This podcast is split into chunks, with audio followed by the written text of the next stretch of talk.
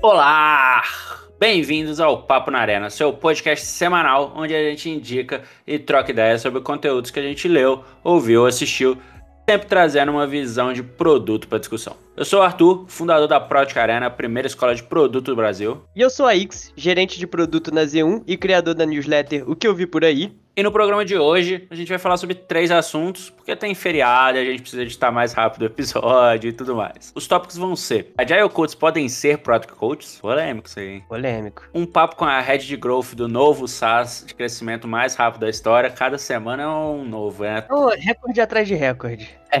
e uma aula sobre construção de produtos com o Flávio Steca, que é CTO do iFood. Boa! Mas bora pro jabá antes do conteúdo? Jabazeira, né? Claro. Primeira turma do curso de Protops rolou nesse final de semana. Foi show. O Dudu deu até spoiler do conteúdo que ele vai apresentar na conferência que vai rolar lá em São Francisco, no ProOps Summit, que vai rolar daqui uns 15 dias. Dia 30 do 9 tem mais uma turma, que vai ser online, mas já tá esgotada. Só que o, o povo pediu e a gente já lançou mais duas edições. Vai ter uma turma presencial, que vai ser dia 28 de outubro, em São Paulo. E vai ter mais uma turma online ao vivo no dia 25 de novembro. Além disso, dia 23 de setembro tem o Arena Sessions e mais da metade dos ingressos já foram vendidos. Eu já falei, mas só para relembrar, parte de manhã workshop, tem três workshops que você pode escolher, que é um é de no code com o Efraim, que é GPM no Pipefy, análises financeiras para PMs com o Filipine, que já foi CFO da Use, da Minups, fazer análise financeira e tal, é bem um tópico bem bom e bem importante para as pessoas de produto, né? Muito importante. E Product Sense com o Shiba do Nubank, também outro tópico bem relevante. Ah, e se você tem um case maneiro aí sobre matar uma funcionalidade, isso foi inspirado no nosso último episódio, inclusive, ou algum case sobre Project Ops, manda pra gente que tá rolando Call for Papers e você pode apresentar lá no palco do Arena Sessions pá, pra galera. E no ingresso já tá incluído café da manhã, almoço, happy hour, tudo por conta dos nossos patrocinadores, a Avenue, a Bossa Box e a Juicy. Ou, oh, e eu fiquei sabendo também que vai rolar Papo na Arena, o presencial, não esse podcast que a gente faz toda semana, em setembro, hein? Pois é, cara, em parceria com a Serasa, vai rolar mais um Papo na Arena. O último foi sobre o Prodops. E no dia 27 do 9, que é uma quarta-feira, também vai rolar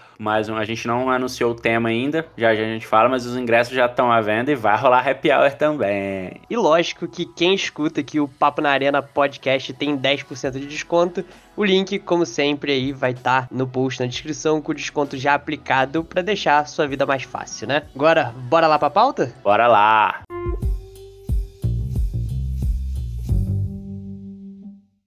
Para começar, a gente vai falar desse artigo da Petra Weil, que é a autora do livro lá Strong Product People, e que também ficou conhecida pelo PMWell lá, um frame que ajuda a entender as skills que são boas ou as que precisam melhorar, né, do desenvolvimento dos PMs. No, no artigo Why Agile Codes Can't Be Product Codes, ela comenta do boom de Product Coaches que vem acontecendo no, nos últimos anos e que muitas empresas começaram a olhar isso com mais atenção. E aí, um pouco por conta de custo e do lado financeiro, acaba rolando uma redução ali de, de custo, encontrar alguma coisa mais barata e que no, no final das contas, porque tem o mesmo nome lá, acabam contratando um Agile Coach achando que vai ser a mesma coisa. E aí ela toca muito na diferença entre das disciplinas né, de produto e um pouco agilidade, apesar delas se entrelaçarem a todo momento mas um pouquinho das, das diferenças. Que a parte de PM normalmente está envolvido mais macro, né? Da, tanto da parte de discovery a parte de delivery. E que Agile Coaches, pela natureza e pelo histórico também, né? Do Scrum e tudo mais, tá um pouco mais voltada para o delivery. Isso é o que ela, ela fala no artigo. Meu pequeno X, em tempos onde todo mundo é especialista em algo na LinkedIn, qual a sua percepção sobre contratar Product Coaches e também sobre agilidade. Cara, Vamos lá. Primeiro disclaimer aqui, né? Eu nunca trabalhei em nenhum lugar que a gente tenha contratado Product Coach, nem em lugares que tivessem Agile Coaches ali, né? Então as percepções partem desse lugar. Mas já trabalhei em lugares que tiveram mentores de produto, né? Principalmente acho que é comum até empresas que têm VC por trás, ter algum, alguma pessoa de produto do VC ou de, de outras empresas investidas que ajuda ali, né? E tal. E eu acho que, especialmente Product Coaches, mais com essa vibe de mentoria, sabe? Que estão ali para ajudar pô, em tópicos específicos que, que a empresa está precisando de ajuda, em, em, coisas pontuais e não pessoas que estão ali no dia a dia, né? Acho que no dia a dia seria muito difícil de funcionar de certa forma, mas pessoas que estão ali para ajudar com tópicos específicos da experiência delas mesmo, né? É, acho que se você quer um coach ali é para trazer essa pessoa que tem experiência em fazer algo que, se pá, você não sabe ou você não tem essa expertise dentro da empresa para ajudar, eu acho que pode ajudar bastante a acelerar é, essa ganhada de conhecimento ali e, e a saírem coisas que não sairiam antes, ou que a empresa e as pessoas ficariam patinando pra caramba ali pra fazer. Então, Product Coaches, legal, acho que pode funcionar e tal. Aí a gente vai falar de, de agilidade e eu sinto que Ei, eu sou a pessoa... Aí. Antes da gente começar a falar do tópico de agilidade, vamos, vamos comentar então sobre Product Coach. Um ponto que o Kagan fala bastante, né, tem até um artigo dele disso, e ele coloca lá, ó, disclaimer, eu não acredito que uma pessoa pode ser um bom Product Coach se ele não tiver experiência relevante com produto em si. Eu não poderia concordar mais, assim, cara. Eu sempre falo no lance de que cada vez que passa a gente tem visto mais isso, que um monte de gente que posta um monte não significa que ela é expert. Talvez ela possa ser expert nos algoritmos ali, mas essa analogia que as pessoas falam, nossa, porque a pessoa tá postando muito, ela é especialista nesse assunto, é um ponto para mim muito preocupante. E que acaba levando um pouquinho do, inclusive, do que a, do que a Petra fala no, no artigo dela. E, e eu tendo até achar, é meio, meio polêmico da pessoa que tá fazendo um podcast aqui, né? Mas às vezes eu acho, inclusive, que boa parte dos profissionais que são mais incríveis são as pessoas que você não ouve falar, tá ligado? São pessoas que às vezes, tipo, estão ali numa empresa fazendo puta trabalho e não estão no LinkedIn fazendo post pra cacete ali de um determinado conteúdo. Pois é, pois é, isso é bem verdade também. Algumas das melhores pessoas com quem eu trabalhei, cara, elas não ficam postando e etc. Mas se você chamar elas para trocar uma ideia, ela vai te dar, sem sombra de dúvida, uma aula, assim. Mas enfim, no final das contas, eu acredito pra caramba que o, essa parte de coaching, mentoring e etc. é muito sobre beleza, identificar os gaps, padrões, usar a caixinha, menos caixinha das ferramentas e mais a caixinha das experiências. Uma vez que você já passou por aquela parada em várias situações diferentes. Uma das coisas que eu mais curto hoje, dando mentoring e coaching para vários CPOs e liderança de produto em geral, é isso, que quando tem determinada situação, eu começo contando, tipo, o que, que eu fiz, o que, que rolou, em pelo menos mais de um lugar que essa mesma coisa já rolou, as abordagens foram diferentes, o conta do contexto, por conta de um monte de coisa. E, cara, só isso já abre pra caramba a mente, assim, e o papo vai ficando cada vez mais rico e a gente vai aprofundando mais, sabe? E aí a pessoa também já tá fazendo analogia ali, já tá tipo, trazendo pro contexto dela o que, que dá para trazer, o que, que dá para adaptar. E isso, isso eu acho riquíssimo, assim, sabe? E, pô, aproveitando mandando um salve aqui para algumas pessoas que eu fui, eu sou mentor, ou pro coach, ou o nome que você quiser dar, o Ale da Capim, a Paula Nader é, da SBF, Gabriel da Ideia Maker, o Amu da Ômega. É nóis, galera.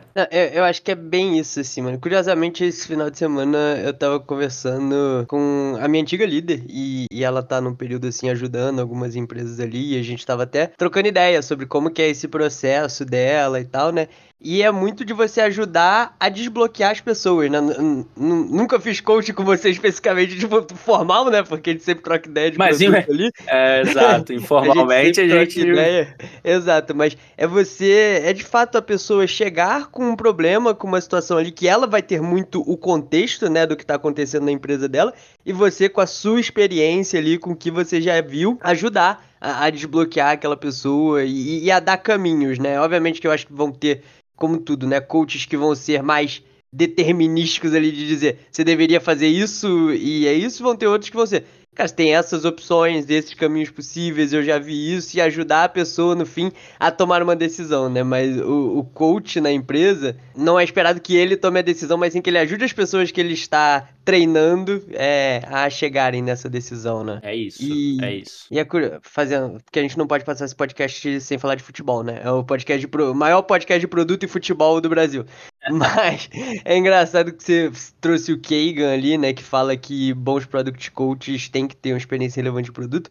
Eu tendo a concordar. Mas se você pegar também uma discussão que tem em esporte, que é, pô, a pessoa para ela ser uma boa um bom técnico, ele precisa ter sido jogador antes? E, e, eu acho que é totalmente diferente aqui, tá? O aspecto do esporte do aspecto profissional. Porque eu acho que o aspecto profissional tem coisas ali cara, não tem como. E não que no esporte não tenha, né? Tipo, tem coisas que só quem jogou vai saber, mas eu acho que tem outros elementos que um técnico que não jogou pode agregar ali, é, tanto tático quanto técnico. E eu acho que talvez uma analogia mais próxima disso aqui, olhando pro mundo do trabalho, produto, é, sei lá, não necessariamente um product coach, mas às vezes você vai ter um coach de uma outra disciplina que não produto te ajudando naquela disciplina. Então a gente falou aqui de financeiro, por exemplo. Você vai ter alguém ali que manja muito de financeiro, ajudando um time a ganhar mais conhecimento, a rampar mais rápido em conhecimento financeiro, sabe? Pode ser uma, uma pegada. Total, total. Antes da gente falar de Agile, inclusive quando uma das, das épocas que a gente estava estruturando o time e evoluindo o time na, na Tembice, a primeira versão do time, ela tinha um formato e quando a gente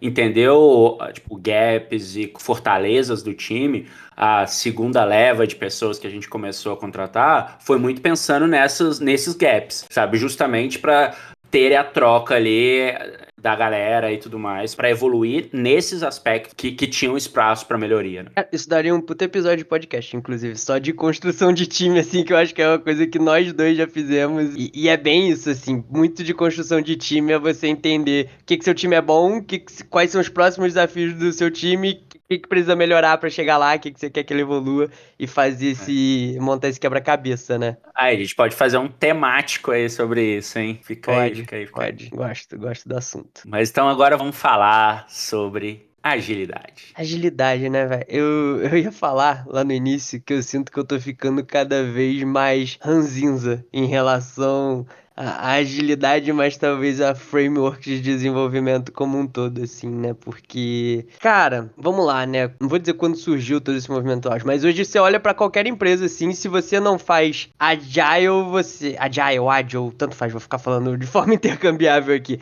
mas parece que se você não faz, tá errado, você não está fazendo o desenvolvimento certo, e eu acho que isso traz uma, uma coisa ali pro desenvolvimento de produto, da gente, como pessoas de produto, passar a condenar qualquer coisa diferente. E onde que eu quero chegar com isso, né? Cara, você fazer produto passa por você fazer projetos também, né? Tem gente até que fala que construir um produto no fim é, uma, é um sequenciamento de projetos que você está fazendo ali, né? Você aprende, pensa numa coisa nova que você vai construir, constrói, itera em cima daquilo. E, e muitas vezes esse gerenciamento de projetos tem certos formatos de desenvolvimento que vão se encaixar mais ou menos, né? E aí pode ser, cara, pode ter times e momentos que funciona bem você fazer um Scrum, pode ter times e momentos que funciona bem você fazer um Kanban, fazer o bom e velho Scrum Ban. E tem horas que às vezes o que você vai fazer mais sentido ali pro momento do teu time é fazer um gerenciamento de projeto mais tradicional, um desenvolvimento de produto mais waterfall, vamos dizer assim. Fazer um Gantt, mano. Eu, eu já perdi as contas de quantos PMs que eu vejo que tem pavor de fazer um Gantt, porque. Um, um Gantt aqui, né? Um gráfico de Gantt, aquele gráficozinho do Microsoft Project, que liga ali as conexões de um projeto, né? Dependências entre eles. E a galera tem pavor por dizer, não, porque eu sou produteiro e eu não posso fazer isso, isso é coisa de gerente de projeto e tal. E às vezes, tipo, o que você tá fazendo pede isso. Às vezes você tá fazendo um negócio que depende de 10 áreas diferentes, que tem mega dependências, que uma coisa não pode é, andar se a outra não andar. E é só mais fácil você fazer um negócio como se fosse um waterfall, assim, pra organizar, sabe? Então, eu parto desse ponto, assim, de como eu tenho me sentido em relação a Agile como um todo e essa demonização de, de certas formas de desenvolvimento que tem. Conectando com o texto, cara, eu concordo 100% ali. O Agile, no, o Agile Coach, o Scrum Master ali, eles são papéis de um framework, né? No fim. De um framework que é totalmente voltado para o desenvolvimento de software, que é uma coisa que a pessoa de produto olha ali de N outras coisas, né? Então, o, o, delivery é super importante, das coisas mais importantes ali, a execução, né?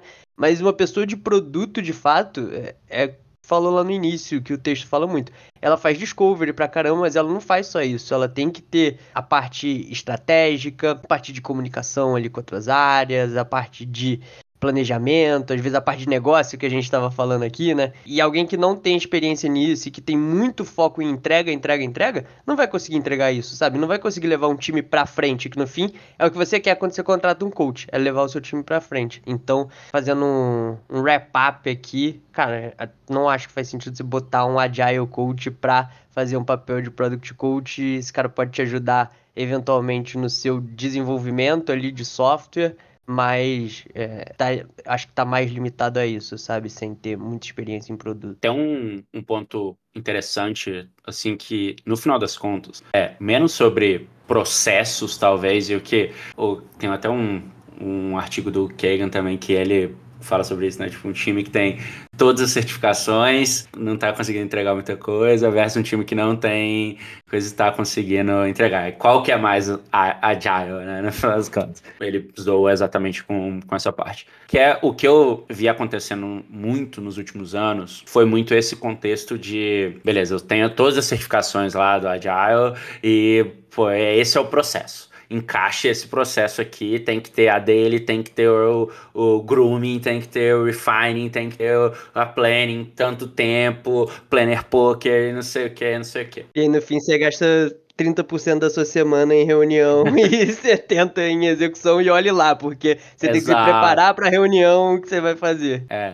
Então, eu acho que isso definitivamente não é o papel, não é só isso. De novo, se você, por exemplo, trazendo de novo o exemplo da, da Tembice aqui. Teve um momento na a gente tinha Agile Coats na Tembice, mas não tinha um para cada time e eles eram tipo Navy SEAL, assim. Cara, a gente, eles identificavam um problema, a gente estava identificando algum problema, ele ia lá, entrava, entendia o que estava rolando, rodava o processo, e algumas coisas precisavam de processos, outras eram pô, mudança de estrutura, outras eram sei lá o que, fazia esse, esse raio-x, atuava e saía, sabe? Não era. Mas era focado na entrega ou era focado mais em processo de produto como um todo? Cara, como um todo. Tinha a época que ele, a, tipo, a, gente identificava que o problema era, cara, o delivery tá. O, o discovery tá demorando muito, sabe? Legal. Então, beleza. Como que.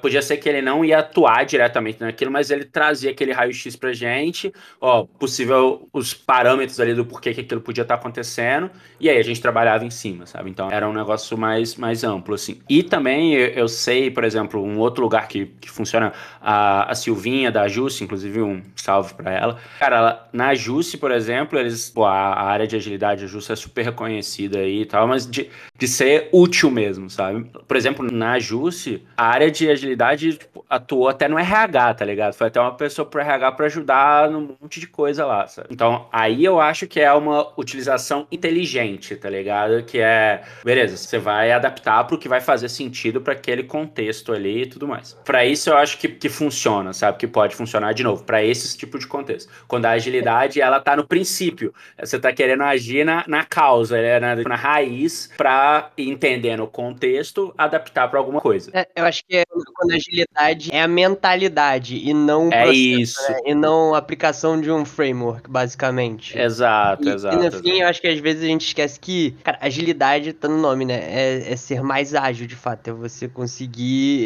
executar em, em menor tempo no limite, né? Então, e, e de fato, nesse cenário onde você pensa agilidade como mentalidade, ela é aplicável a qualquer área e não só ao, ao, ao desenvolvimento de software, né? Então faz sentido você levar para RH, faz sentido você levar para financeiro. É, e aí, mais uma vez, aí você vai usar a sua caixinha de ferramentas lá e que pode ser que tenha um framework, pode ser que tenha uma parada ali, que naquele momento vai fazer sentido aplicar aquilo. E no fim a gente é inimigo dos Agile Coaches? Não, né? Vamos, essa vai ser a pergunta do. Vocês vão responder pra gente. Essa, essa vai ser a nossa pergunta desse, desse episódio, que é, pelo que falamos, somos inimigos ou não? é igual ter a piadinha no Braincast, né, dos temas do podcast, que vai ser o Agile Cults. Estamos sendo justos com eles? Seu tema futuro aí de um papo na arena. Um bom tópico, um bom tópico.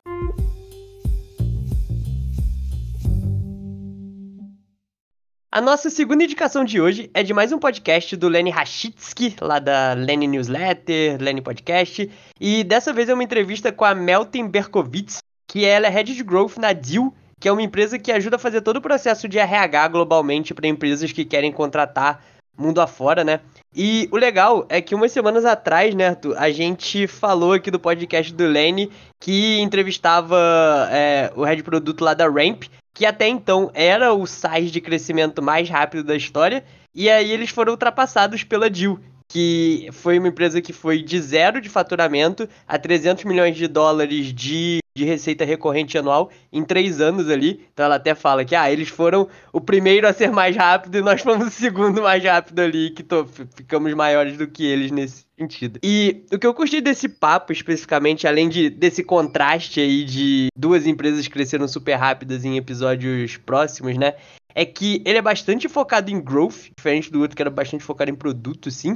E especialmente no fato da Meltem, ela dá uma certa desmistificada em growth. Ela até fala em um certo momento do episódio ali, cara, não tem nada de rocket science e eu super concordo com ela, não só em relação a growth, mas em relação a produto como um todo. Não tem nada de rocket science no que a gente faz aqui.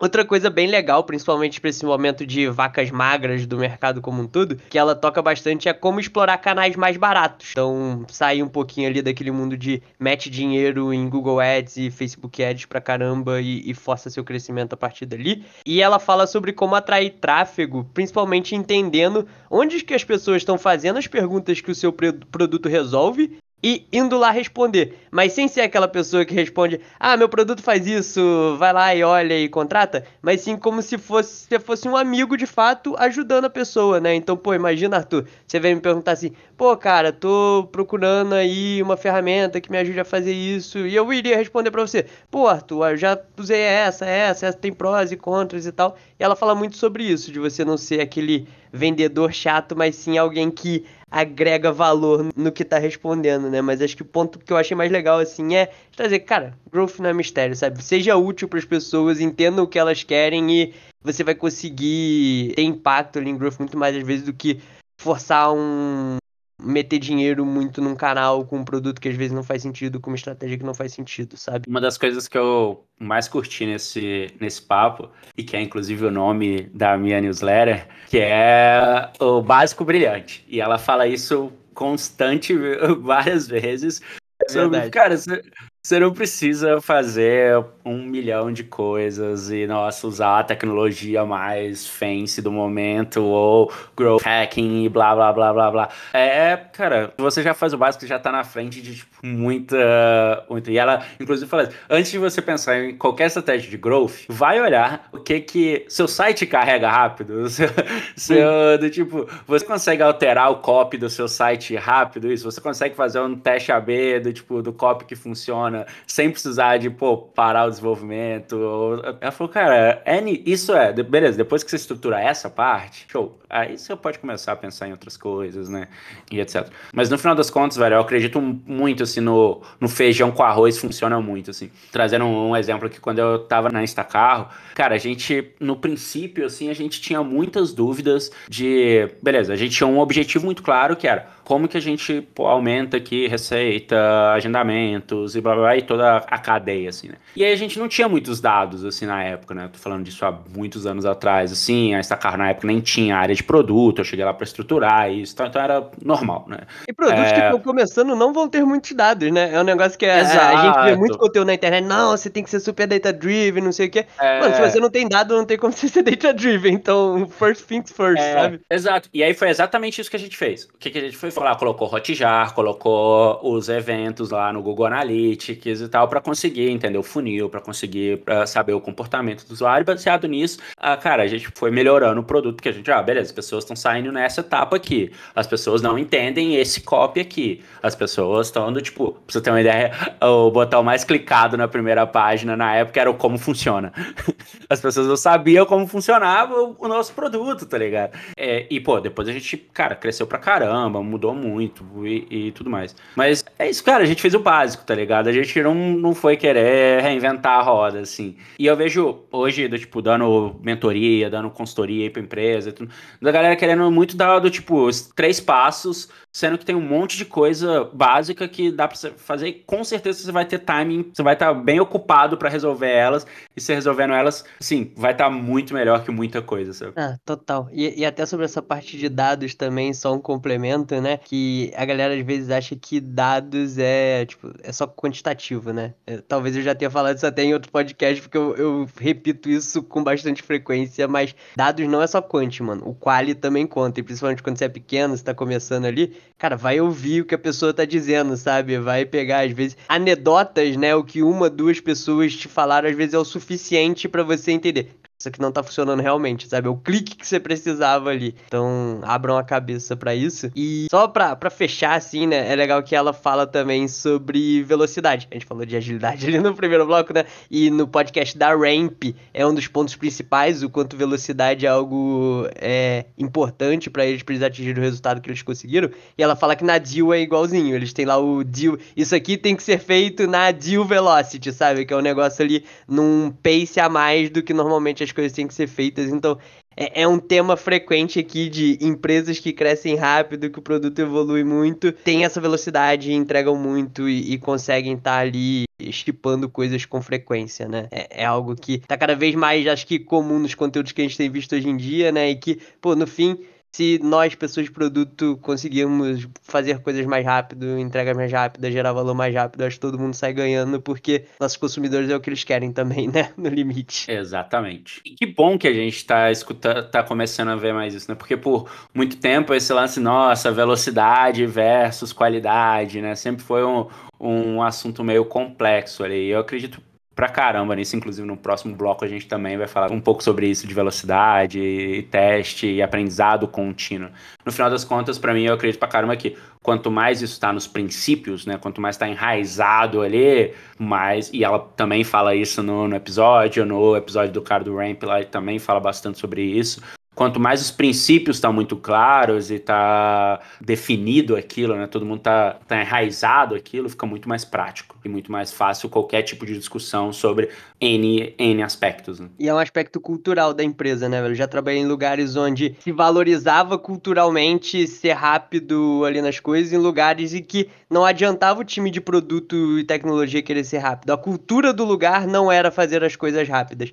E aí essa é a batata ali para você se frustrar se você quiser mudar, né? Porque às vezes a empresa quer ter espaço para mudar, às vezes não, às vezes é só, cara, o jeito que aquela empresa opera é daquele jeito e talvez não seja o seu jeito, né? Acelerado e tal. Então, mas, mas é cultural, eu acho que não é um negócio que tipo produto e tecnologia vão ser de um jeito ali e se o resto da empresa não tiver aquilo culturalmente, você só vai estar tá gerando atrito. Então, precisa ser um negócio que vem, é, tanto no exemplo da Deal quanto da Ramp, eles falam, cara, isso vem do início, vem das primeiras pessoas que estavam ali. É, e no, na Deal ele fala, ela fala especificamente, tipo, quando a gente foi desenvolver e formalizar a cultura, a gente botou isso porque a gente não tava inventando coisa. A gente falou, o que, que a gente já faz? E a gente falou, a ah, Deal Velocity. A gente fala disso o tempo todo, então tem que estar tá aqui. Então, não, é um negócio que tem que estar tá de, desde o princípio e nos princípios da empresa.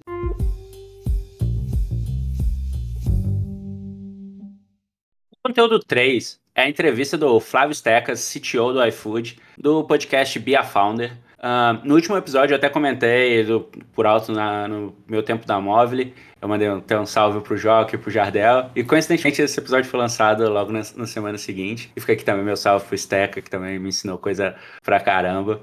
É, sou meio suspeito pra falar, porque a Móvel foi meio que minha, minha escola de produtos, assim, foi um dos primeiros lugares que eu trabalhei com, em termos de produto. E no episódio ele comenta muito sobre os aprendizados, do crescimento da Móvel, na época do boom de mobile, do nascimento do Play Kids, dos testes que eles fizeram, etc., dos números gigantes do iFood, dos três princípios da cultura de produto. A gente estava falando isso no, no, no, bloco anterior e vamos falar um pouco mais disso. E os três lá do iFood, a Capitã Marvel, pelo aspecto da resiliência, força e etc. O Lego, no aspecto de encaixar as coisas, conectividade, poder usar as peças, né, as APIs e etc. em outros lugares. E o lance do jet ski, que é para testar as coisas mais, as teses mais rápidas e etc. Vídeo que o iFood transatlântico, mas que eles não querem, não querem perder a, a velocidade também, né, para testar teses e etc. Para você poder dar cavalinho de pau, se você quiser. Rondondondon. E eles também falam sobre a importância da liderança, de reforçar repetir a mensagem. A gente falou disso bastante no episódio do, do cara do Ramp lá, falamos um pouquinho no bloco anterior também. E, e disso tá na veia dos times, né? Essa mensagem para tá algo e, e que nesse lance de reforçar a mensagem, que às vezes quando você vai reforçar alguma coisa nova, algum movimento que precisa, que é importante, precisa ser, estruturado, que acaba normal passar do ponto, né? Que aí, pô, quer implementar alguma coisa e aí, tipo, passa do ponto e depois você tem que puxar um pouquinho mais pro outro lado e falar, ó, tá bom, não é, não precisa levar ao extremo, não é todas as situações. É o que eu falei em algum podcast, de você estica muito a corda para depois dela voltar um pouquinho pro estado que você queria que ela tivesse. Exato. E outra coisa bacana que ele fala também sobre os, pro, uh, os programas de, que estimulam a utilização no mundo real, principalmente o iFood, que é um, um produto online, o offline, né, o Figital, sei lá, os, nomes cools do momento. Então, pô, eles têm momentos onde que as pessoas, os times, né, operam os restaurantes, fazem entregas, também, tipo, estão lá no atendimento. Claro que eles também falam sobre AI, dados, importância do benchmark, e, enfim. Caralho, hoje é uma edição que não tem conteúdo que é específico de AI. Ainda tá bem vendo? que passou, a gente falou aqui agora pra não passar batido, porque já tá tem futebol, tem que ter AI exato, também. Exato, exato. Mas e aí, Aix? A gente acabou já falando um pouquinho no bloco anterior, mas quais os princípios aí que você acredita na construção de produtos aí? Velocidade? Sacanagem. Só porque a gente tá. Rio Velocity. tá falando. Papo na Arena tá Velocity. É isso. Mas, cara, sem, sem, sacanagem, hoje em dia eu acho que é uma, da, uma das coisas principais. É, pra mim, contato com o usuário ali, então. E, e, o contato com o usuário ele se desdobra de várias formas, né? Seja você ter ali de fato está falando, tá fazendo pesquisa, tá vendo a pessoa usar seu produto, tá fazendo o, é, o negócio que a galera chama. É, é dog feeding ou dog fooding? É dog feeding, né? De você tá comendo ali o que você tá, o que você tá fazendo, né? Que é super importante isso, particularmente é um negócio que às vezes é também fácil de negligenciar, principalmente se o seu produto não for para você. Então, até na Z1 agora eu passo um pouquinho por isso, assim, de. É, é uma conta em que o público-alvo é, é, diferente, né? Uma conta para adolescentes ali, né? Um produto feito pra geração Z. Eu já tô um pouco mais velho ali que a geração Z e um pouco mais ranzinza. Tá um pouco? é, mas que eu pego e uso as funcionalidades ali, porque, cara, só assim você vai ter, tipo, a percepção do que a pessoa que tá usando seu produto tá fazendo, né? Nisso que você falou de viver na pele, cara, para mim isso é mais do que fundamental, assim, é uma parada que eu sempre bato muito na tecla com meus times, com as pessoas, que é, cara, você tem que reservar no mínimo 15, 20 minutos por dia para usar o seu produto ou a parte do produto ali que você é responsável. Aí você fala, ah, minha agenda é cheia, etc. Cara, interessado dá um jeito. Do tipo, não seja todo dia, mas que seja frequente, que isso seja um princípio, sabe? Que esteja na sua cabeça ali para fazer constantemente. E de criar momentos para isso, né? Criar momentos para que isso aconteça. Na Yellow, por exemplo, a gente tinha um dia que o atendimento tinha um, um dia extra de folga. E quem fazia os atendimentos nesse dia extra era a galera das outras áreas, produto, design, tech, ops. E, cara, cada coisa que a gente priorizava que antes, na hora que a gente. Ah, cara, mas isso aí dá pra você fazer sem, mas na hora lá do rush, velho, do tipo, pô, vamos ajudar. Na, na Tembice, mesma coisa, cara. É, inclusive, um, um parêntese, né? Eu tenho 32 anos e eu tirei carteira de motorista pela primeira vez há dois meses atrás. Então eu realmente usava pra caramba. Eu tirei ano passado. eu realmente usava pra caramba os veículos e testava e realmente era o meu tipo uso assim. Mas do mesmo jeito que quando você não é usuário do seu produto, que até mesmo eu usando com bastante, certo? Meu estilo de uso era diferente dado vários contextos, né? Mas, por exemplo, quando eu trabalhei na Meitu, Velho, tipo, eu não era o, o, usuário do aplicativo de colocar maquiagem, filtros e tudo mais, mas eu tinha que arrumar maneiras de entender e conversar com os usuários, né? E a gente, na época, o boom era o Facebook, os grupos do Facebook, a gente, cara, criou um grupo e convidou as, as pessoas que mais usavam nos países pra gente começar a pegar insumo disso? É, como que elas utilizavam, quais os outros apps elas utilizavam, e isso dava insumo pra gente evoluir o produto como um todo. Sim, e em cima disso tem duas coisas até perigosas que a gente tem que tomar tomar cuidado para não, não deixar acontecer, né? Que um é não vou fazer isso porque é muito difícil. E é foda porque se você tá achando muito difícil, meu amigo, imagina a pessoa que não tá sendo paga para fazer aquilo. Então, um exemplo clássico aqui era Fluxo de cadastro. Fluxo de cadastro normalmente é um negócio longo, chato de fazer, não sei o quê. E aí você fala, puta, não vou testar isso aqui porque é mó chato. Ou então vou criar um ferramental aqui para eu dar dois cliques e gerar o cadastro que eu preciso. E não, quando você tá fazendo o tempo todo, você tá vendo as dores, né? E conecta com o segundo ponto que eu queria comentar, que é não deixar de ter o olhar crítico, né? Porque quando você tá olhando muitas vezes a mesma coisa, muita coisa vira paisagem ali, né? Pô, é. Eu cuido de crédito. E aí eu tô olhando o tempo todo ali a experiência de crédito, eu passo pela mesma tela 50 vezes ao longo do dia. Mano, é muito fácil não reparar num pairing que tá errado ali na tela, sabe? Mas é, é tá olhando toda vez como, como se fosse a primeira vez de fato que você olha. É difícil, mas se a gente se forçar um pouquinho, é um negócio que rola. E aí, voltando para os princípios, tem outra coisa que eu acho super relevante, que é esse ownership dos resultados, né? Então, para mim é muito importante que o time de produto ele se preocupe com o negócio e não só com o produto. Tipo, a gente não tá fazendo produto no vácuo, não adianta só a gente fazer o produto mais lindo do mundo, o produto que melhor funciona pra gente do mundo, sem se preocupar ali com, com o resultado e com o impacto que aquilo tá tendo pro negócio. E por último, uma parada que eu passei a valorizar mais nos últimos anos, mano, é colaboração, principalmente depois de. Eu tô trabalhando remoto desde 2019, né? E eu percebi que é muito fácil cada squad, cada time de produto e PM ficar no seu mundinho e nunca se falar e, e não tá, tá completamente desconectado e não ser um time, né? Um time de produto necessariamente. Então, eu, eu acho legal ali para um time de produto crescer e evoluir junto e puxar a barra para cima e, e, melhorar o produto como um todo na empresa, que existe essa colaboração, essa troca de ideia, que as pessoas ali estejam conversando e, e tendo convivência entre elas como time de produto e não só como time de, do seu squad que você tem ali. E, e no final das contas, isso também ajuda a, a entender os problemas, né? Então, o lance do resiliência ali, força e etc, de a galera se complementar, né? Do, tipo, disso, assim, quanto mais essa colaboração rola, na hora que um tiver mais mé, o outro vai falar, cara, não, peraí tá. tal. Então, isso também, esse alta, essa ajuda colabora com isso também. E um outro lance que também o Steca fala muito no episódio é o lance do, tipo, da velocidade, do dos testes e, e de manter isso, o lance até do jet ski também que, que ele comenta. Eu sou meio suspeito para falar, apesar de né, isso é um tópico que a gente traz quase, quase todo episódio. Eu sou meio suspeito para falar sobre, sobre isso. E eu acredito muito nesse. A gente está comentando no bloco anterior de como colocar isso como a mentalidade, né? No final das contas. Não é que se a gente quer que você teste trocentos milhões de coisas, etc., só por, só por testar. É muito como, como isso é uma, entra como uma mentalidade. Provavelmente, para isso, sei lá, para você estruturar a base, para você conseguir testar muita coisa rápida, Pô, provavelmente no primeiro momento pode ser que você vai até ser um pouco mais lento, porque você vai ter que preparar o sistema ali para ele aguentar isso e etc.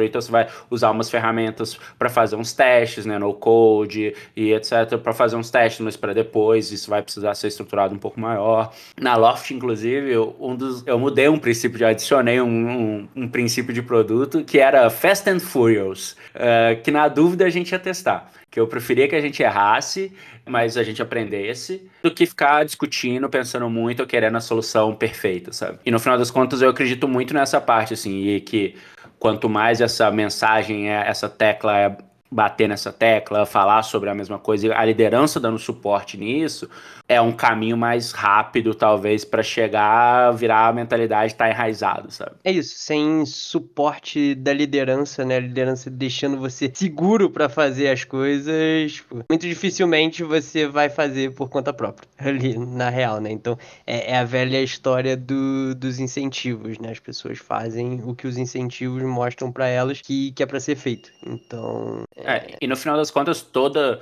toda empresa é espelho da liderança, né, cara? Toda área é o espelho da liderança. Então, se tipo, é um efeito é um efeito cascata total, assim, cascata no aspecto de olhar para outra, olhar para liderança, olhar para outra e isso acontece. Né? Tá vendo? A gente começou falando de waterfall lá no primeiro bloco, e a gente terminou aqui no terceiro falando de cascata. Conectado, é um podcast cíclico.